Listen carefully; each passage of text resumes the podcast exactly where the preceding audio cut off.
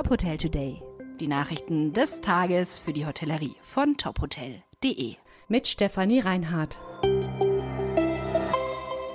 Dieser Podcast wird Ihnen präsentiert von FIBO, der weltweit größten Messe für Fitness, Wellness und Gesundheit. Die FIBO 2024 bietet ein verlockendes Angebot für die Hotelbranche mit attraktiven Fitnessangeboten, die neue Umsatzpotenziale eröffnen. Mehr erfahren Sie auf fibo.com.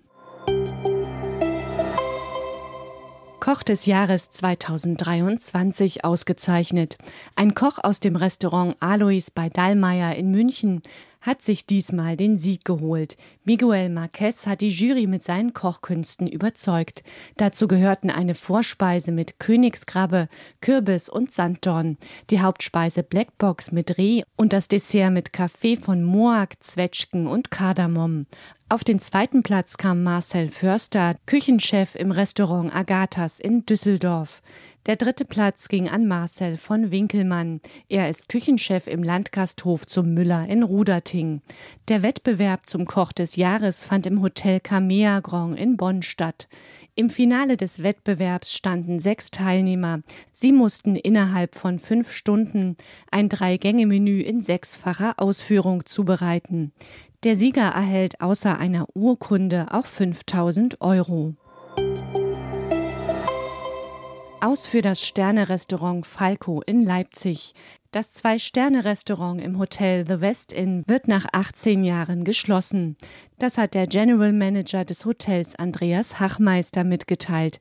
Hachmeister sagte, die wirtschaftlichen Herausforderungen seien zu groß gewesen, um das Restaurant weiter zu betreiben. Zu den Hauptgründen für die Schließung gehören außer dem akuten Fachkräftemangel und der Schwierigkeit, qualifizierte Mitarbeiter zu finden, auch die gestiegenen Personalkosten und die Einkaufspreise für hochwertige Zutaten.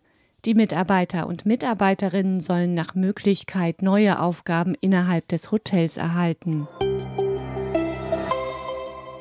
Aussicht auf das kommende Jahr vielversprechend.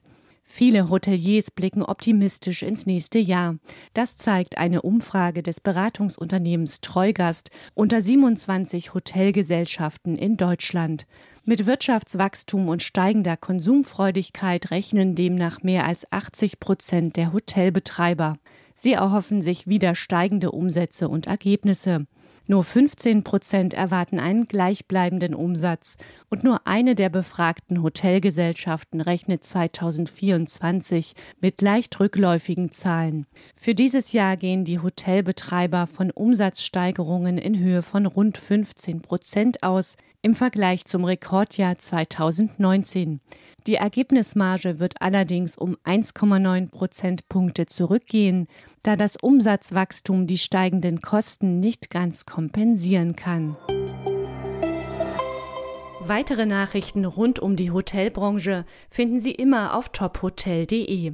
Folgen Sie uns außerdem gerne auf Instagram, Twitter, LinkedIn oder Facebook, um nichts mehr zu verpassen.